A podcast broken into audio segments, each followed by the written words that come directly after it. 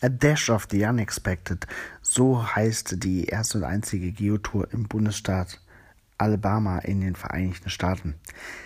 Die Geotour besteht aus 31 Caches, überwiegend Tradis. Es ist ein Multi dabei, ein Mystery und auch ein Virtual Geocache.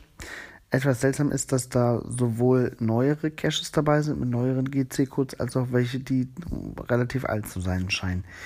Das ist also ein Mix. Es gibt ein Passport zur Geotour, in dem man ähm, die, das Finden der Caches dokumentieren kann und sollte. Äh, in diesem Passport und auf der zugehörigen Website ist nur von 20 Caches die Rede. Das zeigt für mich, dass äh, das einmal aufgesetzt wurde und dann nicht mehr angefasst wurde. Das finde ich ein bisschen schade. Ähm, nichtsdestotrotz, wenn man so ein Passport hat und die Caches absolviert, dann kriegt man dafür Punkte und die ersten 300 Geocacher, die 100 Punkte erreichen, die erhalten eine limitierte Geocoin.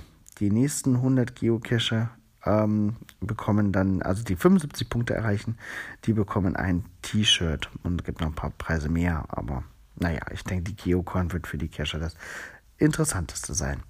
Viele Favoritenpunkte hat die Tour noch nicht. 270 in Summe ist nicht allzu viel.